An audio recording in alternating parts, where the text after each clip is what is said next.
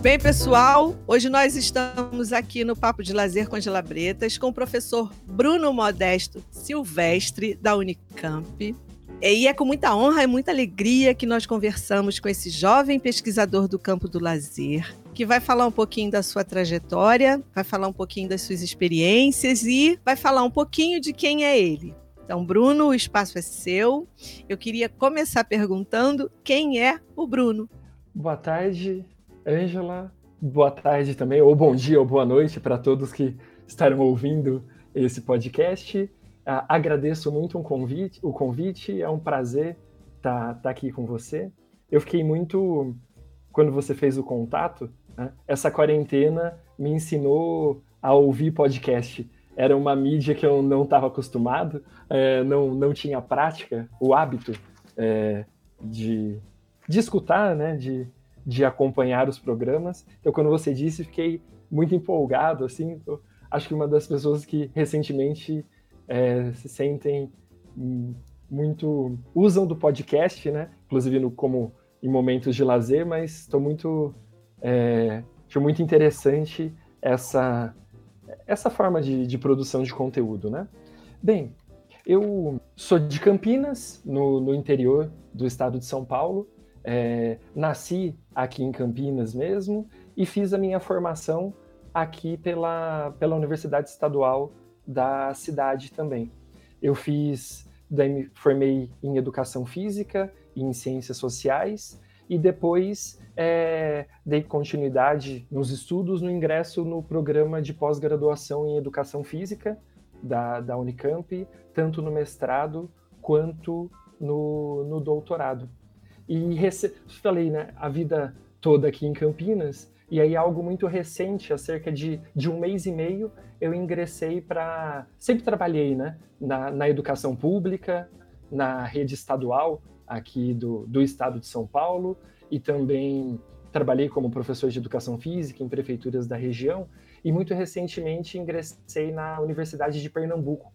Então, estou num processo de mudança né, é, de Campinas para Recife e para uma vida nova de, de trabalho e com novos colegas. Daí é, lá na, na ESEF, né? Um pouco isso. Mas que legal isso, hein? E mas aí você vai ser efetivo lá? Sim. Na sim, ESEF? Que legal, sim. parabéns! Aí, justamente no, no, que foi um concurso na, na área de lazer, né? Que, isso.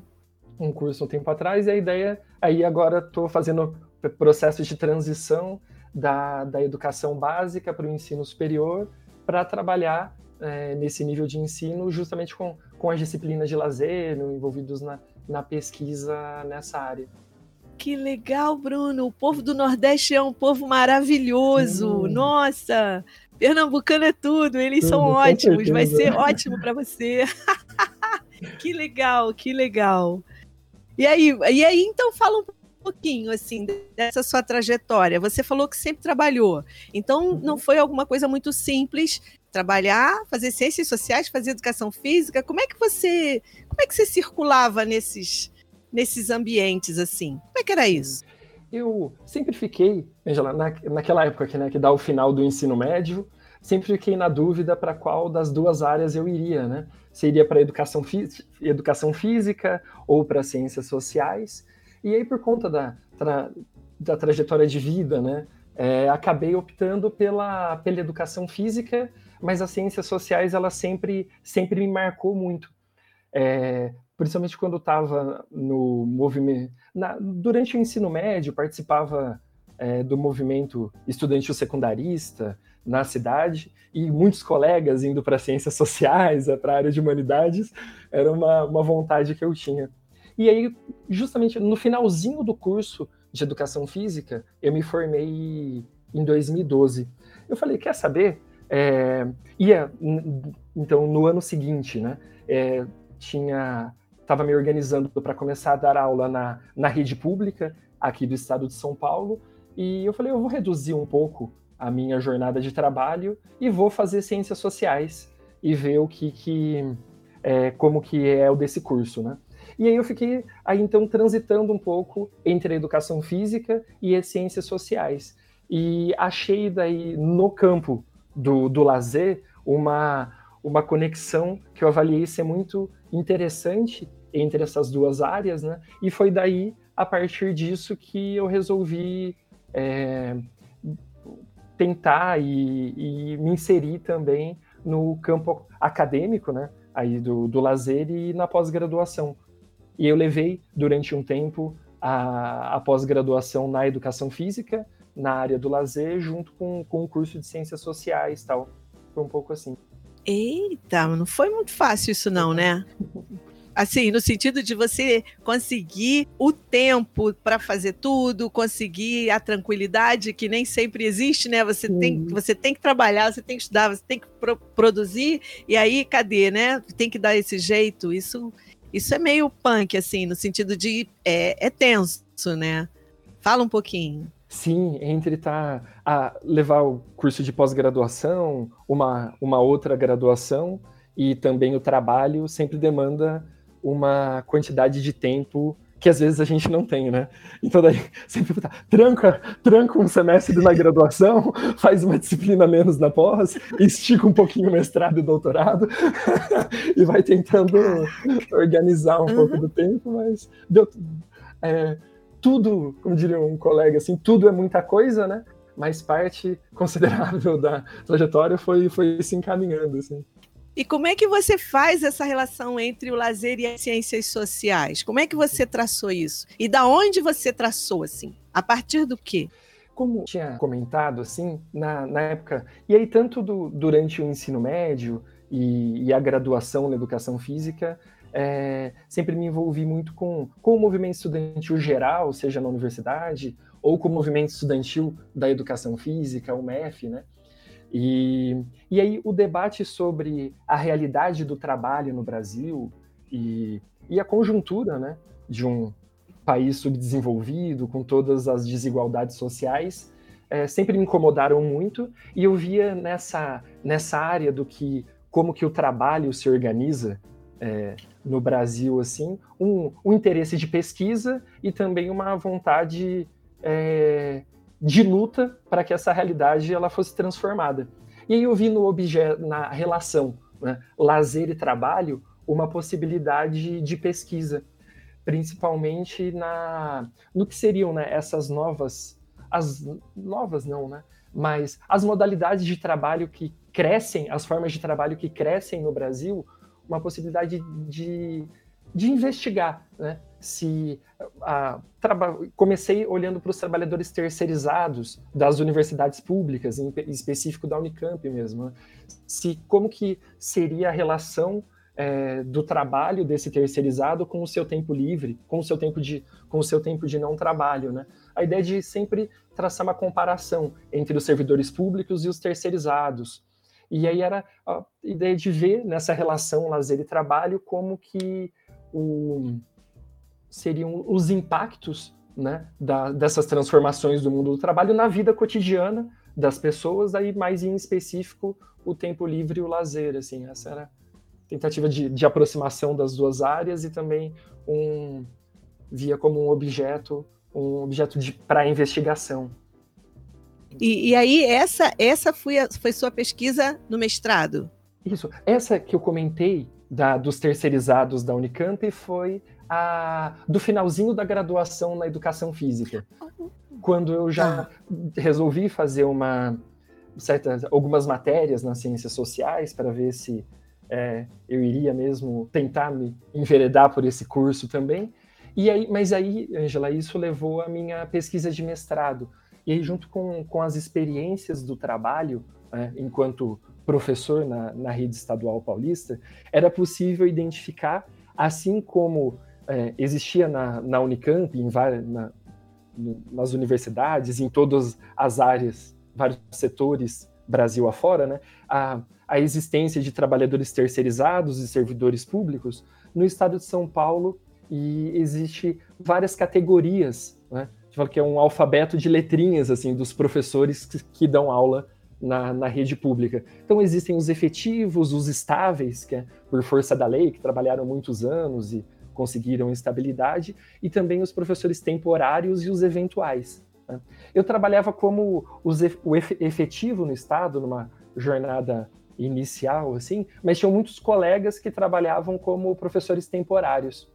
E observava que, a, a, primeiro, que a remuneração no início de carreira ela seria a mesma, mas a dinâmica do tempo, a forma de organizar a vida, a incerteza se iria conseguir iria manter as aulas ao longo do ano, ou se iria conseguir manter as aulas para o ano seguinte, a incerteza do trabalho, notava que isso impactava muito a vida do trabalhador docente, né? E a ideia foi então no mestrado investigar um pouco é, essa como que se organiza é, o tempo, o tempo, essas outras dinâmicas, a, da, as outras esferas da vida cotidiana, dos, numa relação dos professores efetivos e estáveis e os temporários da, da rede pública. Né? Quando eu iniciei o mestrado, cerca de quase metade da categoria eram de temporários, é de professores não, não estáveis, né? Sejam os temporários ou os eventuais. Assim. Então, grande parcela da rede, nessas condições muito precárias de trabalho. E a ideia era ver isso, como que isso impactaria, impactava o tempo livre e o lazer da categoria. E o impacto foi, você conseguiu perceber como alguma coisa significativa esse impacto? É, sim, porque os professores, os temporários, eles têm essa incerteza se, se vão conseguir o trabalho, se, seja é, não tem a certeza de quanto tempo vão manter o vínculo, quer dizer, eles, eles substituem um professor que pode voltar de licença é, ou não, e os professores eventuais, Angela, eles nunca estabeleceram é, não existe nem sequer um contrato de trabalho. Então, são os professores que fazem, se cadastram nas diretorias de ensino e fazem plantão na escola, é, na esperança, na expectativa de que algum outro professor falte e ele possa assumir enquanto eventual. Então, seria os professores que encontrei, né, ficavam o dia inteiro, é, às vezes os professores que ficavam de manhã até a noite na escola, né, e só ganhavam na medida em que iriam substituir uma aula. Então, o impacto sobre o tempo livre e o lazer, ele sempre foi enorme. Né? Você não tem nenhum planejamento financeiro, não tem nenhuma possibilidade de organizar a sua vida e saber o seu dia, o seu dia seguinte, né? Que é daí na prática, é, a parte do, desses professores, os categorias V, os eventuais, né? A vida é fazer plantão na escola e torcer para que algum professor falte para conseguir garantir a sua subsistência, né? Nossa, isso é, é de uma precariedade tão perversa, é cruel, né? Cruel. Porque você tira o valor do trabalho daquela pessoa, né? Você, você impede que ela tenha tranquilidade, porque não dá para viver tranquilo sem saber o dia de amanhã. E ela, e ela, é, e é no, no, no na no extremo, é uma humilhação, né? Porque você humilha um trabalhador extremamente qualificado, porque você é um professor, você estuda, você se dedica, você se qualifica para poder torcer para alguém faltar e você assumir o lugar. Isso é de uma perversidade, é uma lógica absolutamente perversa e cruel. Sim. E aí, é, obviamente, que essas pessoas. É, caramba, que, que, que, que, que que tristeza, que maldade. Isso ainda é, está em vigência? Isso é uma coisa comum no estado de São Paulo? É muito é meio. Comum. É muito comum. Infelizmente, parte da, da rede, ela se, se continua, os alunos têm aula com os professor, professores temporários, com os professores eventuais. Nesse período de pandemia, isso se agravou.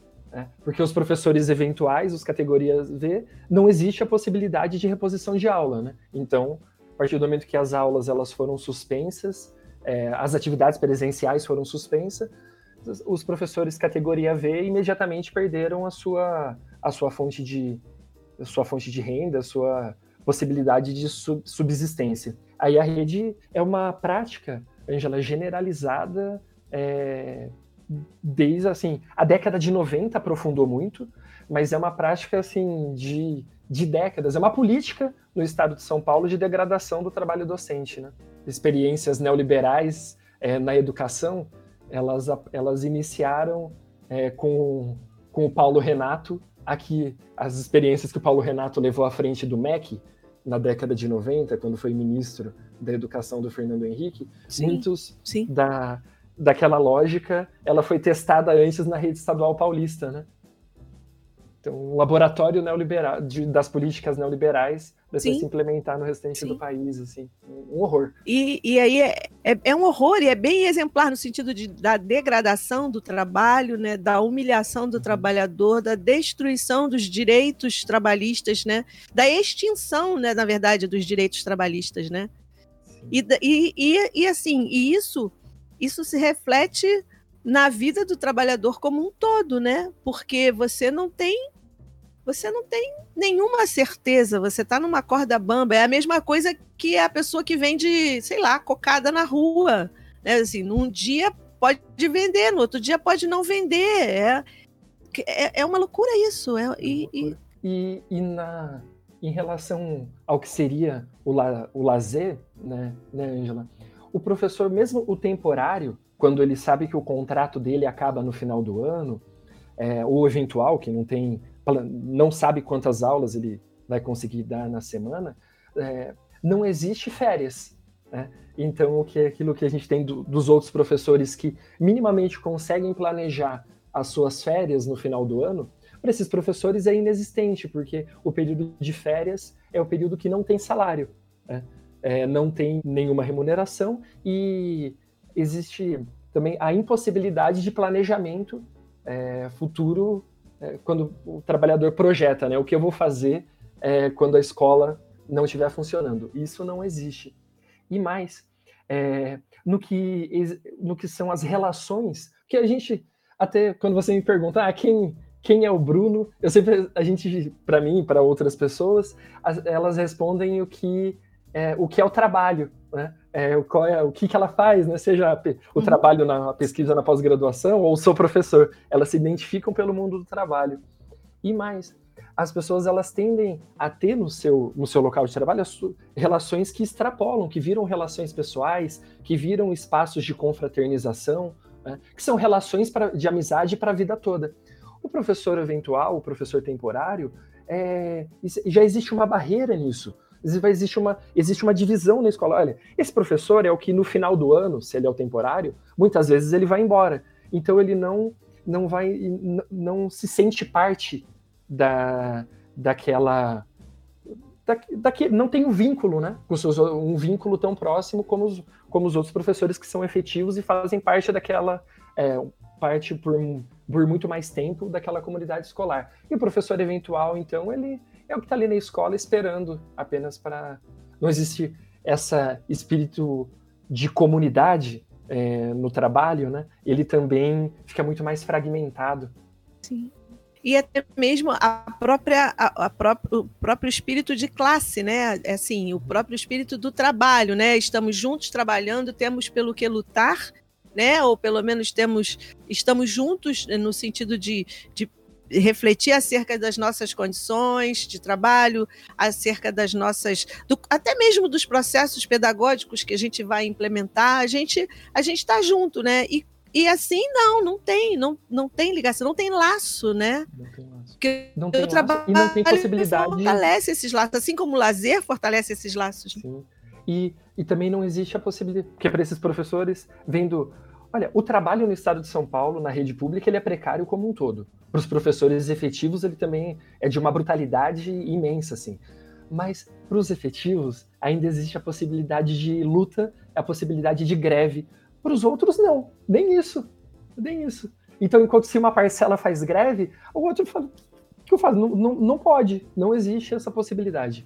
E aí você, e, e aí você também destrói a, a, própria luta do trabalhador, né? Uhum. Porque um faz greve, uma parte da categoria faz greve, a outra parte da categoria fica é, odeia porque é uma situação que vai impedi-lo de, de ter um mínimo, né? De um, um mínimo. Cara, isso, é uma, isso é uma loucura. É Agora, loucura. deixa eu te perguntar uma coisa.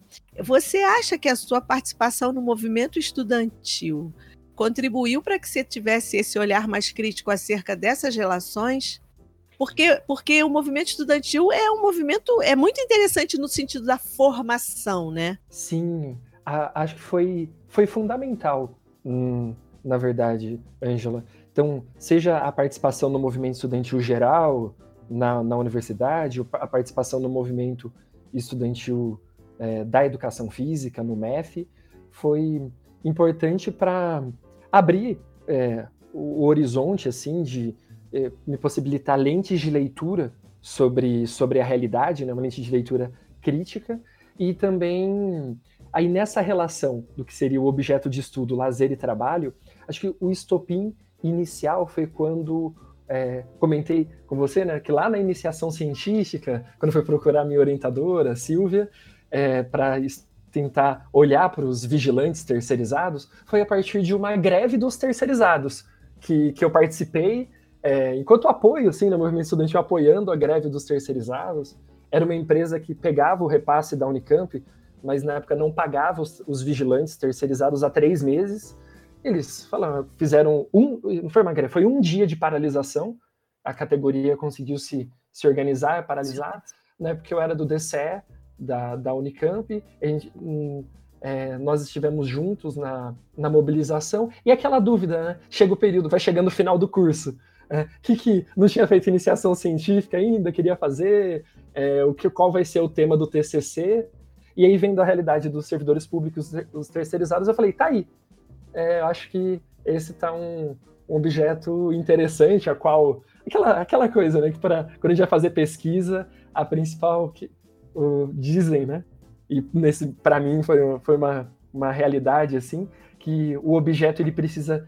É, você precisa ter interesse pelo objeto, precisa te cativar. E eu falei, tá aí algo que no momento fazia muito sentido. Né? E ter, inclusive, de ter alguma relevância né, no que era o lugar que que eu frequentava, que, que eu estudava, a universidade qual é, eu era vinculado, e tá aí um objeto que um objeto de estudo que vale a pena vale a pena ser estudado.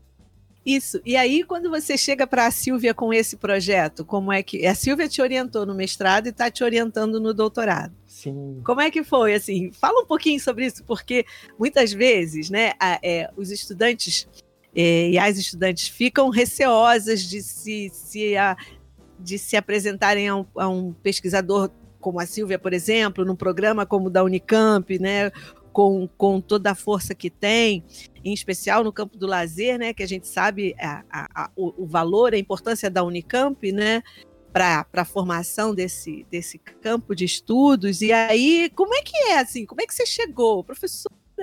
Como é que foi essa história? Você já chegou apresentando o projeto? Você conversou com ela antes? Como é que foi isso? Isso é uma história legal, assim, porque ah, no período que, que eu estava na graduação, Angela, muitos dos professores que formaram, né? Antes existia é, o departamento de estudos do lazer na, na Unicamp. E no período que eu estava na graduação, ele foi fechado por falta de contratação de docente, né? É, encerrou, os professores foram para outros departamentos, e foi um período de muitas aposentadorias. Né? Então, assim como a Unicamp ela precarizava o trabalho dos vigilantes terceirizando, ela colocava um monte de PED, os alunos de mestrado e doutorado, doutorado para darem as disciplinas, por falta de docente. E, e aí, muitos professores aposentados tal. E já conheci a Silvia quando fiz a, as disciplinas vinculadas ao lazer. E quando teve essa greve, eu falei, ah, tá aí, vou querer fazer esse tema do TCC e tentar fazer uma iniciação científica. A Sil já estava de licença é, da, da Marina, segunda filha, é, tinha acabado de nascer, né? E então, eu, aquela vergonha, né, que sempre dá, tá na graduação e falar com, com os professores, pensei nesse tema de pesquisa, tomei coragem, mandei um e-mail para a Silvia, já, pedi, já pedindo desculpas, né? sei que você está em licença, ela estava no período final da licença, né? É, mas pensei, Silvia, nesse daqui, o edital do PIBIC vai até mês que vem.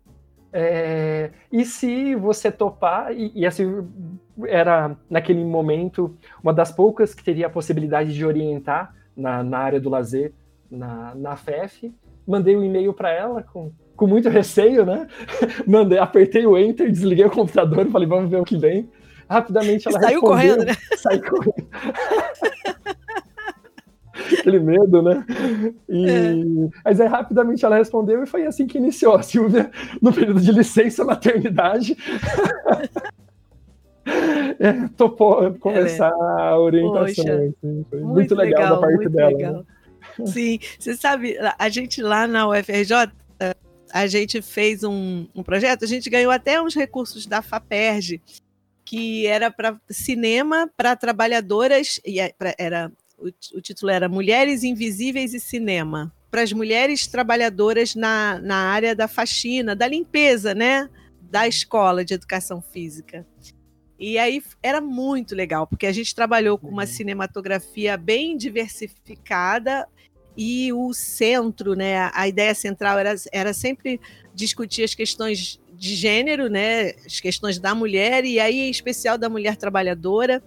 Então foram experiências assim incríveis, porque a gente tinha que negociar um horário para elas, elas saírem do trabalho, para assistirem às aulas e tal.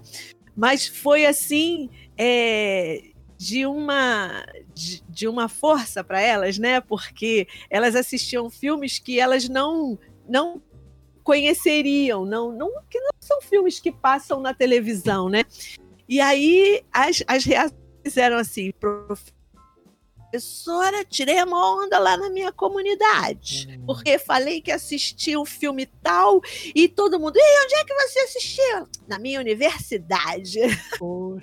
Era muito legal. Aí elas tinham um assunto, falavam. Professora, tirei uma onda, falei, falei do filme que eu vi, falei, falei o que, que eu achei. Aí depois contei pro meu marido. E agora tá pensando o quê? Muito muito, sei muito, muito legal, assim. A gente tem uns, uns, depoimentos muito interessantes, né? Nesse sentido, assim, porque elas são invisíveis, né? Você passa por uhum. elas e muitas pessoas passam por essas pessoas. Até um, eu tenho um pesquisador, eu, eu li algumas coisas de um pesquisador paulista, inclusive, é, que são pessoas invisíveis. Você passa por essas pessoas que estão limpando o chão, ninguém vê. Mas se elas não limparem, você vai ver que o serviço não foi bem feito. Mas ninguém, ninguém dá um bom dia, uma boa tarde. Oi, como é que você vai, né? É, é, é a visibilidade, inclusive, passa pelo uniforme, né? Os uniformes são, são iguais para homens e mulheres, não tem nenhuma, não tem nenhum, nenhum ajuste ao corpo, fica aquela coisa bem é, uniforme no sentido homogêneo, né? Uma coisa assim, você dependendo, você não, não consegue nem é, é, é, discernir e identificar se é um homem ou uma mulher usando aqu aquela roupa, né? E aí foi um, foi um período muito legal, porque a gente se divertia é, assistindo, refletia acerca daquilo que tinha assistido e os depoimentos. E depois a gente trabalhou com, com, com fotografia também. Era um projeto, foi um projeto muito legal. E aí é isso também, esse olhar mais crítico acerca da condição de vida dessas mulheres, que muitas, como boa parte das mulheres trabalhadoras no Brasil, é, eram, eram, eram responsáveis pela família, então aquele trabalho ali era, e por conta daquele trabalho muitas tinham deixado o marido que não servia para nada. Não, professor, eu tenho o meu trabalho, meu marido não serve para nada, deixei ele para lá. Mas eu tenho o meu trabalho, sabe? Assim, isso, cara, foi um projeto muito maneiro. Gostei demais daquilo. Mas vamos continuar aqui, porque o entrevistado é o Bruno, não é a Ângela, né? A Ângela fala demais. E dialoga, dialoga muito, assim, Ângela, com quando o que eu vi entre os terceirizados da, da Unicamp. A realidade é a mesma. É, é isso. Se terceiriza alimentação, limpeza, transporte, vigilância, né? E justamente Sim. entre as trabalhadoras da vigilância sempre tinha é, isso de pô, faz o serviço em casa, é, a jornada de trabalho sempre muito maior. Então, se o turno era de 12 por 36, as outras 12 horas era cuidando da família em casa, tudo.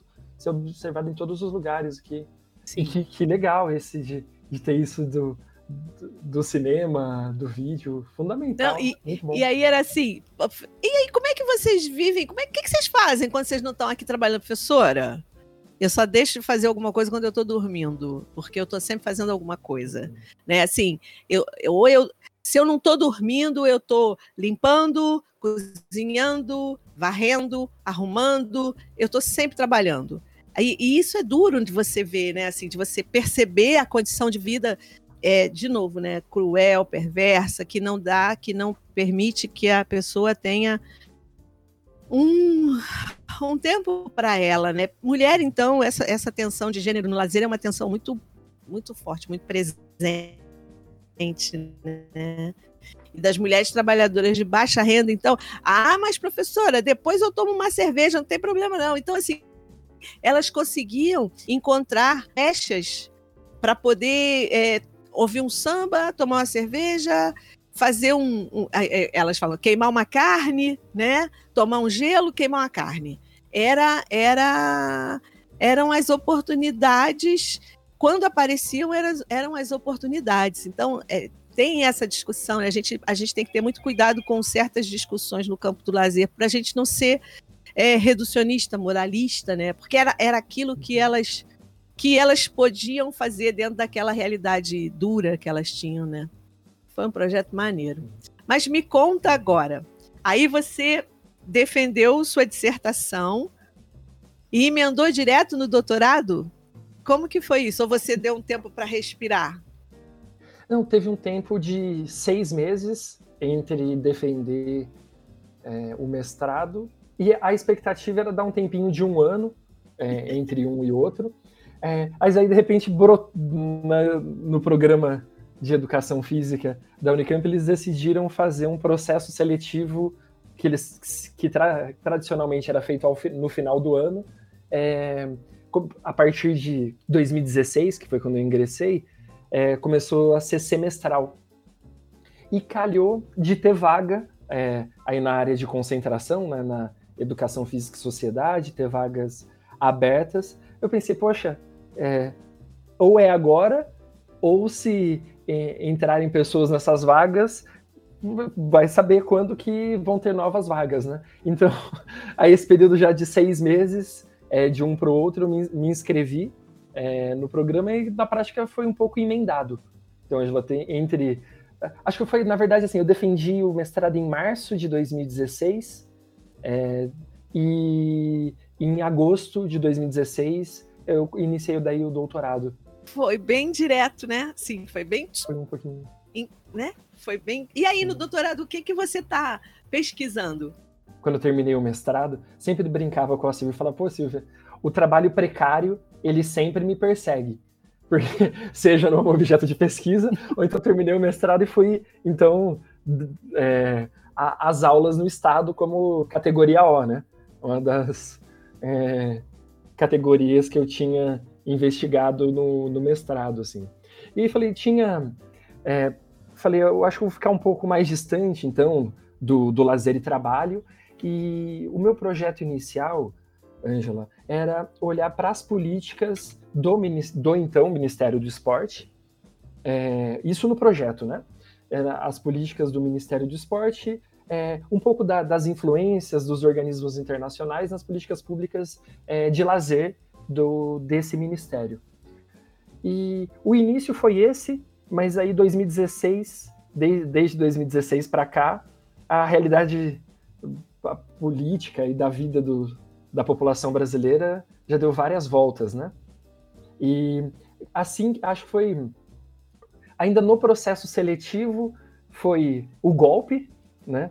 É, de 2016, assim, sobre o governo Dilma, a, o início do, do desgoverno Temer também, aquele processo intenso de ataque às políticas públicas, né?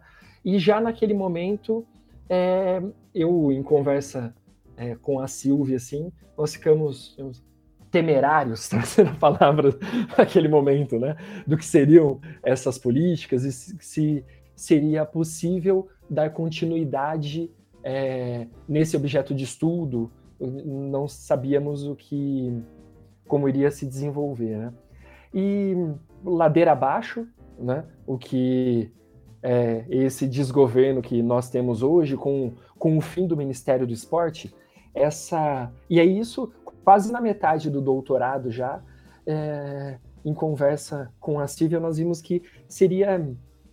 Seria possível dar, continu, ou, ou, dar continuidade, observar essa, essa influência dos organismos internacionais nas políticas públicas de lazer e esporte no Brasil, mas o, quando o deixa de ser Ministério do Esporte, vira, virou secretaria, é, já estava com uma certa dificuldade de acesso né, a, a, algumas informações e também a paralisia que tomou conta da, da muitas áreas das políticas públicas no Brasil fez com que é, decidisse voltar daí o objeto de, de estudos para o lazer e trabalho. Né? Também, ao mesmo tempo, teve reforma né, contra a reforma trabalhista, a, a emenda 29, a, a contra a reforma da Previdência, e, e, e aí o tema né, do que seria a realidade do trabalho no Brasil, ele voltou, voltou a bater a porta. Né? E então aí eu decidi voltar esse tema do lazer e trabalho e para algo que está muito, que digamos, cresceu muito e até ganhou um destaque midiático no último período, são os chamados os trabalhadores uberizados. Né? Era algo que já era possível é, ver esse, esse, muitos elementos da precarização do trabalho, na, do que foi o estudo no mestrado, na, na rede estadual paulista, mas a uberização do trabalho não só no Brasil, é, no mundo todo, né, mas aqui ela assume algumas particularidades, assim, ela, é, digamos, em, em, em, larga escala, né, já pelo que foram esses processos de degradação do mundo do trabalho, é, e ele viu a, essa a possibilidade de observar o que é essa dinâmica, então, dos trabalhadores uberizados, dos, dos motoristas de Uber, né, 99, é, dos motoboys também, no, nos aplicativos de entrega de alimento, né, do, do, da população, dos que também tão, estão em suas bicicletas, né, os bike boys, né, é, os homens e mulheres que entregam é, alimentos assim na, nos grandes centros, mesmo nas pequenas cidades, né? Aí a, eu e a Silvia vimos nessa na possibilidade do que são essas essas transformações mais mais recentes, né? Essa essa nova etapa de exploração no trabalho, em continuar olhando para o que seriam os impactos no tempo livre e no lazer. A gente, você tá, é, a gente pensa nisso também, eu e o professor Felipe. É, a gente escreveu um texto que fala um pouco sobre isso, mas eu queria te perguntar: você trabalha com o Ricardo Antunes nessa perspectiva de uberização? Sim, sim. Eu uso... Ele é brilhante, né? Brilhante, nossa. É, eu uso tanto, bastante o Ricardo Antunes para essas discussões, né? Nessa, ele vai chamar aí das metamorfoses no, no mundo do trabalho, né? Olhando para a realidade do, do trabalho no, no Brasil, nos, nos é, e também tem uma vem usando bastante, olhando bastante, né, lendo bastante os textos da Ludmila Bilho, que é uma, uma pesquisadora do, do CESIT, é, também do Instituto de Economia da Unicamp, que vem se debruçando bastante também sobre os trabalhadores uberizados, assim, tentando dialogar um pouco com isso, com essas referências da sociologia do trabalho, da economia do trabalho, para trazer elementos que ajudem na, na, discussão e nessa, nessa caracterização né, da realidade do trabalho no Brasil. Por aproximação, você acha que a gente poderia dizer que esses professores eventuais são professores uberizados também? Assim, na, numa perspectiva de análise, assim, os caras também ficam. É, tem, tem muita proximidade no sentido de que o tempo deles não é o tempo deles, né? Não é controlado por eles, eles estão ali à disposição, é, há incerteza. Talvez o entregador de comida tenha mais certezas do que um professor, né? No, na sala, um professor eventual, né? Porque sempre alguém vai pedir um hambúrguer, uma Coca-Cola, alguma coisa, e o professor eventual não tem isso, né? Ele tem que ficar torcendo para alguém, como você falou, nossa, para alguém faltar. E, mas em relação ao tempo do lazer, né, ele, ele tem pouco, quase nenhum controle, né? O, é, o tempo, a gente pode pensar que o tempo é tomado pela, pela dimensão do trabalho, né? Você acha que existem essas. É, é possível que a gente faça essas aproximações? Sim, sim. Acho que é muito possível, Ângela. E, também, e tem já uma pesquisadora, professora, que ela, ela faz essa aproximação. Ela chama Selma Venco, a professora da Faculdade de Educação da Unicamp. E um texto dela, o primeiro que eu vi com ela discutindo isso foi em 2018, 2019, se eu não me engano. Conheço bastante a Selma, tinha no mestrado, foi uma das pessoas que participou da, da minha banca, né? E aí sempre acompanho o trabalho dela e ela é, estuda justamente também essas relações de trabalho na rede estadual paulista, né? estuda trabalho docente, é, políticas públicas de educação tal, e ela diz mesmo, é, quando ela discute uberização, ela coloca uma pergunta, né? Se já o trabalho na rede dos professores na rede estadual paulista já não, já, já não seria um trabalho uberizado. E a conclusão que ela chega é que o que se apresenta como as características da, da uberização do trabalho, hoje eles já estão presentes desde a década de 90 na, na rede estadual paulista. Legal, é, é, é muito legal você estar tá colocando, trazendo para a gente essas referências, né? Porque é, a gente precisa ampliar o, o, o alcance da nossa conversa para que as pessoas saibam o que está acontecendo em São Paulo e saibam as referências que podem buscar, né? Então, você falou da Selma Vênculo, de Mila Abílio, o Ricardo Antunes, que é, é um é, bastante consolidado também na discussão da sociologia do trabalho, né? Um, professor, um estudioso bem conhecido, mas é legal porque assim a gente a gente leva para as pessoas que estão nos ouvindo a possibilidade de buscar esses autores e de também fazer essa discussão nos seus espaços, né, nos seus espaços de trabalho ou nos seus espaços de pesquisa, né? E aí você teria outras referências assim para apresentar para gente? Olha, essa de, de uberização tá bastante, digamos, bastante gente, né? Começou, não bastante gente, mas ela teve um destaque no último período, né, né Angela, com a, a, greve dos apps, né? Quando os uhum. motoboys pararam, muitas aqui em São Paulo, aí no, no, Rio, de, no Rio de Janeiro, Brasília, é, mesmo aqui em Campinas, teve muitas paralisações. E tem uma série de, de pesquisadores assim que estão é, que estão olhando para essa nova dimensão do trabalho uberizado. Né? Além da Ludmilla, tem também o Henrique Amorim, que é um professor da, da Unifesp, que vem produzindo bastante coisa sobre isso. Também uma professora da Federal de Juiz de Fora, que é Ana Cláudia Moreira Cardoso, né? que também... E aí, o legal que da, da Ana Cláudia, assim, que ela já fez já essa relação de tempo, né? De como que se dá a relação dos trabalhadores com o tempo. Ela já, já fez algumas pesquisas sobre isso. É, e também tem o Renan Calil, que é um procurador do Ministério Público do Trabalho. Esses autores todos eles vêm produzindo algum, alguns relatórios, né, alguns textos juntos, mas tentando olhar sempre nessa perspectiva assim do que é, é o trabalho uberizado, quais são os impactos para a classe trabalhadora brasileira. Você falou da greve dos EPs, né? Eu, eu eu li uma entrevista com um dos líderes dessa greve. O Galo, Paulo Galo? Galo, né? É, acho que sim, é. é. porque eu pensei em gato, mas não é gato, é ah, porque eu tenho sim, quatro é gatos, né? É Galo. Então, ele falando, e, e, aí ele é muito interessante porque ele é muito crítico, né? Ele é muito articulado, ele, ele, é, ele é uma figura muito interessante. E ele falando que foi formado pelos racionais. Não sei se você. Pelo som dos racionais. Eu sou o cara é, ele, ele, ele, ele falou mais ou menos assim, né? O que me forma é a vida e o que me forma, o que me formou foi ter ouvidos racionais. Então assim, a, a minha escola é, crítica, né, de formação crítica. E aí eu achei isso um barato, né? E comecei a ouvir os racionais. A minha filha, você tá ouvindo racionais? Eu, eu quero saber como é que é esse negócio, né?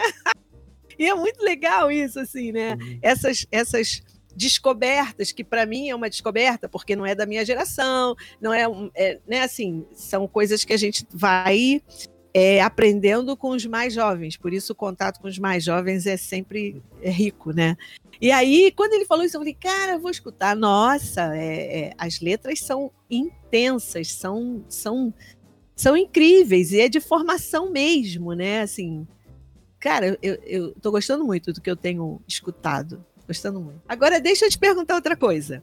É, você é do grupo da Silvia. Sim.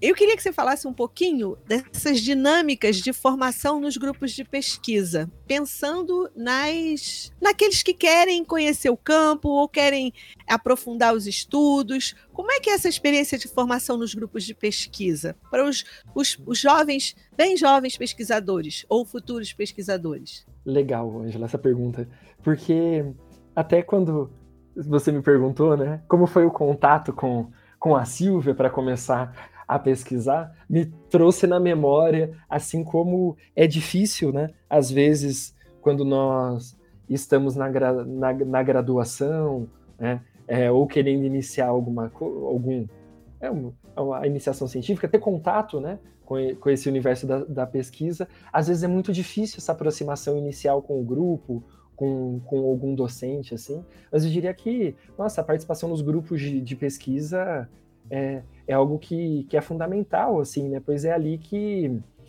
que você vai ter o contato com algumas leituras, le, as leituras, mas mais, né? As leituras em conjunto, né? a interpretação da, das diferentes pessoas e as possibilidades que, que, que aquela leitura ela abre, né? É o trajeto em conjunto, seja é, num referencial teórico ou em uma metodologia, é, numa linha de análise também. Acho que os grupos eles possibilitam muito isso, né? sem contar essa própria coisa de, olha, fiz um texto, apresenta para o grupo, recebe as críticas, as sugestões e, e de construir o que, o que são as possibilidades de pesquisa, de construir o trajeto da, de pesquisa, por mais que seja é, a pessoa ali né, desenvolvendo o seu texto e fazendo as suas reflexões, mas na prática ela sempre acontece a muitas mãos, né? É na, é na conversa com os colegas de grupo, é na, na nas conversas no, nos corredores, ou mesmo, às vezes, no podcast, né? As informações que você traz também, sempre, é, quando a gente escuta, elas tem uma, tem uma percepção e ajuda com que se pense sobre o próprio é, sobre a própria pesquisa, né, sobre a própria realidade. Acho que é um pouco isso. É, diria para quem quer iniciar sua trajetória pelo campo acadêmico do lazer, é difícil encontrar alguém, algum, algum professor, alguma das referências da área que não seja extremamente solícita, né? e que queira fazer com que mais gente se aproxime. Então, é, vai atrás, entre nos grupos, participe. Né? Acho que é todo é um campo acadêmico que ele é formado por pessoas muito interessantes, muito bacanas, assim, que sempre buscam agregar e acolher muito bem quem, quem nele está chegando, né? É, isso que você está falando é muito legal, porque é, muitas vezes a gente chega num grupo assim, a gente fresquinho, né? Novinho, sem, sem ter lido muita coisa, e aí fica com medo de, de falar, fica com medo, né? De, pô, será, será que o que eu vou falar é, vai ser legal? Vão achar que eu sou bobo? Ou, né, ou que eu sou boba e, e nossa, o que, que eu estou fazendo aqui, né? De novo, né? Mas eu acho que isso, todo mundo passa por isso, né? Assim, de, dessa insegurança de chegar num grupo e, e e, e, poxa vida, todo mundo aqui leu mais, sabe mais, né? Vou embora. Mas não é essa a pegada, né? A pegada é, não, vou ficar aqui, vou ler, vou me perguntar, porque tem isso, né? O acolhimento, né? E tem também uma coisa que eu acho muito legal do grupo, é o olhar do outro que pode ampliar o seu próprio olhar e o olhar do outro que, que qualifica as suas produções, né? Porque você tem um, um olhar mais é, quando você escreve um texto, né, e, e leva para o grupo e o grupo e o grupo faz a crítica, faz a análise, avalia e tal, é, é um olhar tão qualificado que, que, que te põe para andar, né? É muito rico um grupo, né? Eu acho, eu sempre falo para os meus para os meus alunos assim, tem que entrar em algum grupo, tem que viver essa experiência do grupo de, de pesquisa, do grupo de uhum. extensão. Uhum. É, a extensão, para mim, a extensão é minha praia, né? E aí, é, essa experiência é uma experiência barbaramente formativa, né? E só em sala de aula você você vai, mas você vai um pouquinho menos talvez, né? No grupo, nos grupos, nas ações tanto de pesquisa quanto de extensão, você vai muito mais, né? Porque você está de braços com outros, né? Você está junto, assim. Essa construção é muito rica, né? E aí, pensando nisso, é, você vai chegar lá em Pernambuco, você já, já sabe quais são as disciplinas que você vai dar, você já sabe. Como é que está essa expectativa de chegar numa universidade, num outro estado, aquele sotaque maravilhoso de pernambucano que é lindo, né? Ah, e, e, e chegar lá e vai fazer o quê com a sua. Com, né, nessa, nessa dimensão, nessas dimensões né, que eu gosto de chamar de hélices, né? É, de ensino, pesquisa e extensão. Você já pensou nisso? O sotaque de lá, você comentou, é maravilhoso mesmo. Quem sabe eu é perco um pouquinho desse meu R retroflexo aqui, né? Não, mas seu sotaque é tranquilo também, é bonitinho, é bonitinho. mas pernambucana, é, pernambucana é demais, né? Eu, hum. é, amarelo, é amarelo. Ai, eu adorava ouvir. Ah, fala amarelo. Amarelo. Então, tá. Mas vai, vai ser uma, fala, né? uma experiência que, assim, eu estou muito ansioso é, por ela. O semestre, no momento, é, foi, eu cheguei na UPE dia 10 de agosto. Tá, tá aí, né? Menos de dois meses. E o semestre foi dois, dois dias antes, é, dois, foi umas duas semanas, na verdade, né? Dois dias antes de fechar, mas umas duas semanas antes de iniciar o semestre remoto. É, então eu cheguei e fiquei com responsável no momento por duas disciplinas, é, que uma que era não, daí não são do campo do lazer, né? É, são as abordagens pedagógicas em educação física, é outra que é pensamento pedagógico brasileiro, mas ainda não, não, não sabemos, é por conta da, da própria pandemia, como que vai ser, né? O, é, se vai voltar a ser presencial já no próximo semestre, ou se ou se será remoto, mas as expectativas, Angela, é me aproximar mais, então, das disciplinas é, do lazer, né, e também do, do, do, lazer e trabalho, do lazer e política pública, e estou, digamos, ansioso para isso, né, porque a gente quando se estuda um tema, fica muito debruçado sobre ele, né, a, o que você quer, não sei se talvez a, a pandemia exacerba um, um pouco isso, né? Mesmo você quer falar, né? E aí tá numa disciplina, pode ser que ajude bastante a ter, né? Se gente para falar, que às vezes vai estar ali obrigado te ouvindo. Ah, mas, mas veja, eu acho que tem uma coisa do, do professor apaixonado, né? Que é meio isso que você está você tá mostrando para gente, né? A paixão, né? E aí, essa paixão, é, ela contagia relaxa, quando você começar a falar com a paixão, né, assim, apaixonadamente do, do, seu tema, do seu trabalho, da, da, das suas produções, o povo vai olhar, olha que beleza, quero ouvir. Vou claro, ficar por aqui claro. que isso vai ser bom. Vai ser sim, vai ser sim. e aí, lógico, óbvio que você vai criar seu grupo também, vai formar mais um monte de gente. Isso é, isso é certo, né? Isso é certo, não tem como. Quem, quem é apaixonado pelo que faz é, sempre dá, sempre cria coisas novas, sempre, sempre olha com um olhar do novo. Isso é, né? Assim, a paixão é um grande, é um grande combustível, né? Assim, para a gente fazer as coisas, né? Sem tesão não há solução. Exato. Já dizia Roberto trabalho, Freire o objeto Sim. de pesquisa, qualquer é assim, não, não tem como, não vai, né? Não tem, não vai. É. Sem tesão não, não rola, não tem jeito. Agora, deixa eu te perguntar uma outra coisa, e assim, já encaminhando para o final do nosso, do nosso papo. Você é. Você, você foi do movimento estudantil, e aí, assim, o movimento estudantil, ele. ele a gente, você falou ainda há pouco, né? A gente falou sobre isso o grupo tem a coisa, né? Você tem uma leitura qualificada. Na formação você tem o grupo de extensão, de pesquisa, mas na formação também tem o bar, tem, tem o movimento estudantil ou o movimento docente, tem as festas, né? tem tudo isso. Mas é, a gente tem que produzir, né? Você está na, na, na, na na, na, na, levada da produção. E aí, como é que você lidou com o seu tempo de lazer tendo movimento estudantil, tendo duas graduações, mestrado, agora no doutorado, fez essa, essa, esse concurso, está indo para Pernambuco. Como é que você lida com o seu tempo de lazer no meio de tanta coisa? Sabe que quando. Acho que eu comentei com você, né? Quando, Angela, quando você mandou um pouco o roteiro, falei, meu Deus, essa pergunta ela dá, dá medo. Porque se a gente que está no campo do lazer, quando a gente para para pensar sobre o nosso, assim, às vezes fala, acho que eu tenho que repensar algumas coisas sobre, sobre a vida. É, e, mas é legal que eu me peguei pensando assim, ah, sobre o que, o que eu gosto de fazer, como que ele dava com tudo isso, né? No, que dá, geralmente dá muitas saudades sempre, né? Do tempo de graduação, o tempo de movimento estudantil. Se me perguntassem há, há seis anos atrás, assim, né?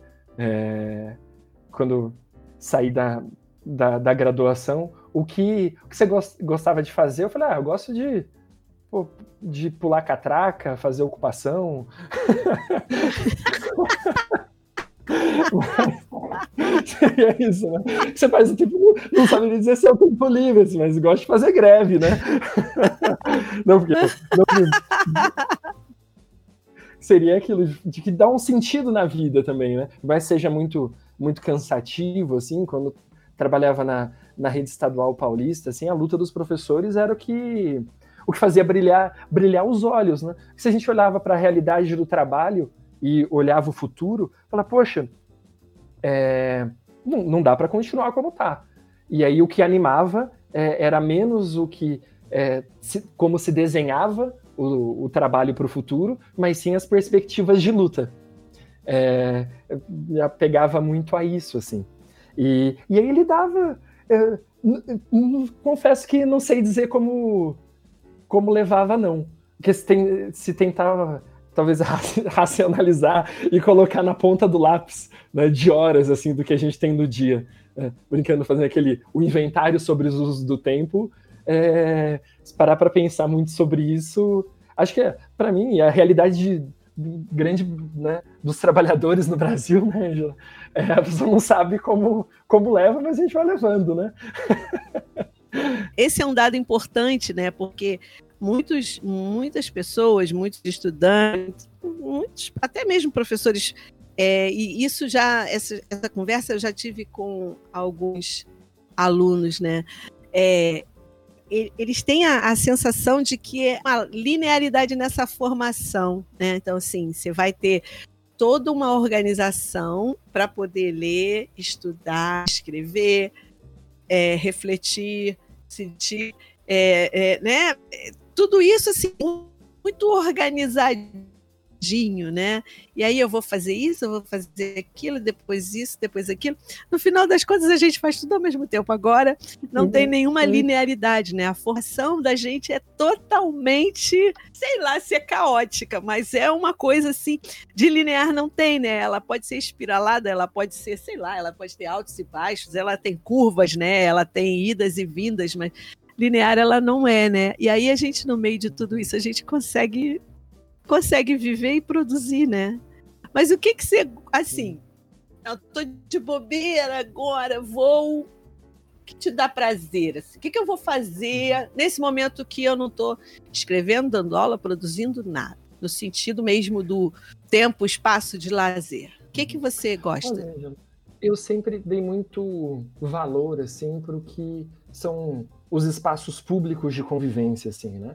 Então, acho que por essa é, formação também, né, de dinâmica de vida, né, é, do, do, movimento estudantil, a militância, a, a, a, academia, assim, então tudo que tinha a ver com que a nossa sociabilidade no, nos espaços, nos espaços públicos, me agradava. Então, assim, vinha naquela do grupo de amigos que a gente tinha aversão ao, ao shopping centers e o que era essa perspectiva do divertimento, das, das práticas de lazer ligadas ao consumo e mais no que aquelas que possibilitavam uma fruição é, num, espaço, num espaço comum, né? Então, sejam a, as festas no, nas praças da, da universidade, agora muito é, período da pandemia, né, nem se fala, né? Mas pelo menos aqui em Campinas, na, na Unicamp se fechou muito essa possibilidade da, dos espaços de vivência dentro do campus. Então, mas essa era uma coisa que, que me agradava muito, sempre sair de uma aula, né? Então, quando tanto educação física quanto ciências sociais eu fazia no período noturno, às vezes para conseguir conciliar com o trabalho, assim, é, e também com com a pós-graduação, mas era sair, você estava na praça da universidade, você ia para uma ou outra unidade, sempre estava tendo uma festa. Essa era uma das coisas que sempre me agradou muito, né, esses espaços de vivência, é, vivência coletiva, os espaços públicos, ou os parques da cidade mesmo, né, em, em vivenciá-los, e para diria, se fosse para resumir em um, poucas palavras, assim, seria a vivência e a preferência por, pelos espaços públicos de, que possibilitam um tempo, um espaço de lazer. Muito legal. E assim, para a gente encerrar nossa conversa, é, o que, que você diria para outros jovens pesquisadores? Ou para quem está querendo conhecer o campo, assim, o que, que você diria para um, um, um, menino, uma menina que estão na graduação agora, para poder, poder chamar atenção para o campo de estudos do lazer? E que referências você daria? O que, que você diria? Eu diria assim, que se joguem, né? É, se tem um uhum. interesse por essa por essa área, venho. Eu acho que é uma área de estudos que, que faz brilhar, né? O meu, né? Faz, faz brilhar o olho de, de, muita, de muita gente, assim. É um. É, existem possibilidades, né? Possibilidades infinitas. Eu acho que todo mundo que estiver acompanhando, pelo que você me disse, né, de quem já foram os entrevistados, quem vai vir depois, é que existe uma possibilidades infinitas de pesquisa, né? E que e que vale a pena a gente olhar e direcionar um olhar de pesquisador assim para o que são essas dimensões é, da vida que fazem que fazem sentido, né? É, que, fa que vale a pena ter pesquisas, se debruçar sobre um campo que olha para as dimensões da vida é, dos seres humanos e que enxerga que as pessoas elas são mais do que simple, do, do que simplesmente aquela função que elas exercem no, no, no, mundo do trabalho ou mais do que do que, do que a, a sua produção no, no mundo acadêmico.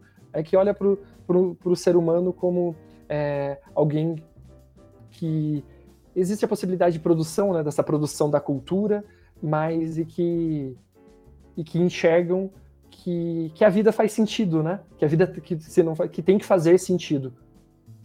É um pouco isso. Se joguem, vale a pena muito pesquisar nessa nossa área, né? É, mesmo, é, é, é o que eu falo assim aqui, mesmo com medo ou com receio, se joga, né? Vai, joga. vai, uhum. porque é muito legal. Você vai, vai conhecer um monte de gente, vai e essa e, e assim vai conhecer gente boa e vai aprender vai buscar, vai olhar, vai ampliar o olhar sobre o mundo, né?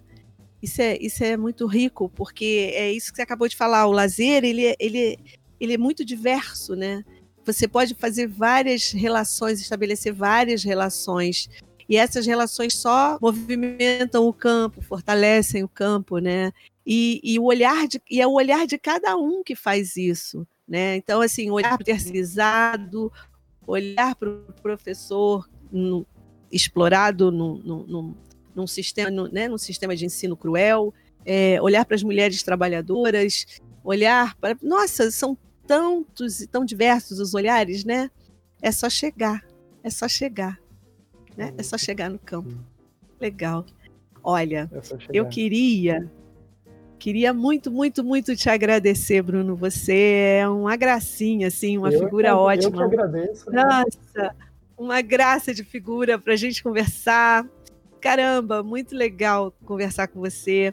É, o povo lá de Pernambuco vai, vai, sabe, vai ganhar um, um belíssimo professor, assim, um, um, apaixonado que vai, que vai mudar a vida de muita gente, né? Porque é meio isso também, né? O professor é aquele é cara que muda a vida das pessoas, muda a vida das pessoas, né? Sim. E pô, isso é, isso é muito legal de, de pensar, muito bonito de pensar. O cara tá indo numa direção e você chega, o cara pim, faz a curva. Não era bem para aquele lado que eu queria, não. Vou aqui com esse meu professor.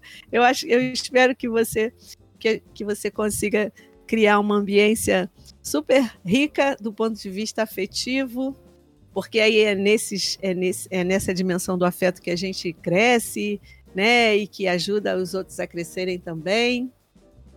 Ai, caramba, estou muito feliz por ter conversado com você. Muito contente é, porque as pessoas vão nos ouvir e você vai fazer a diferença na vida de um monte de gente. E eu te desejo muita sorte na, na sua defesa do seu doutorado, no seu tempo, né, no seu tempo novo em Pernambuco, aquele povo lindo, maravilhoso. Que você seja muito feliz. Eu que muito, agradeço, Angela foi muito, muito bom estar é, tá aqui com você. Eu serei um ou, ouvinte assíduo né, do, do Papo de Lazer com Angela Bretas. e espero que em breve tenhamos vacina, né? que os congressos eles voltem a acontecer e que nós possamos encontrar, brindar Sim. pessoalmente, né? Sim, um abraço, né? Aquela coisa assim de dar abraço, um abraço né? Gente, que, que falta que eu sinto de dar abraço nas pessoas. Nossa, hum. mãe, né? Você vê aquela pessoa assim, ah, eu quero te abraçar, pô, não pode, ah, pode abraçar, não, né? É tão é, é tão difícil você não poder abraçar, né? Quem você gosta, né? E, é, mas olha, não tem problema, a gente vai se abraçar muito ainda, vai sair abraçando todo, você é aquela louca do abraço no meio da Vou abraçar todo mundo. Ah, vem cá, acabou a pandemia. Mas a gente ainda vai se. a louca, né? Assim, sair na rua, prende ela que ela é louca, tá abraçando todo mundo. Mas olha, é, a gente vai se encontrar sim, a gente vai se abraçar sim, vai tomar um vinho, uma cerveja, um copo d'água, um café, qualquer coisa em algum momento. Tá bom, meu querido? Legal. Muito obrigada. Muito obrigado. Boa tarde aí para vocês. E espero que esse calor que tá aqui em Campinas, ele, ele pare uh, na serra e que não chegue muito aí no Rio, não, viu? Não, já chegou, já chegou. Ah, já, já chegou. Tá já quente pra caramba. Então. E vai piorar. Obrigada, meu querido. Obrigado. Mil beijos pra você. Um beijo. Tchau, tchau. Tchau, tchau, Felipe. Tchau, tchau, Rafael. Valeu aí.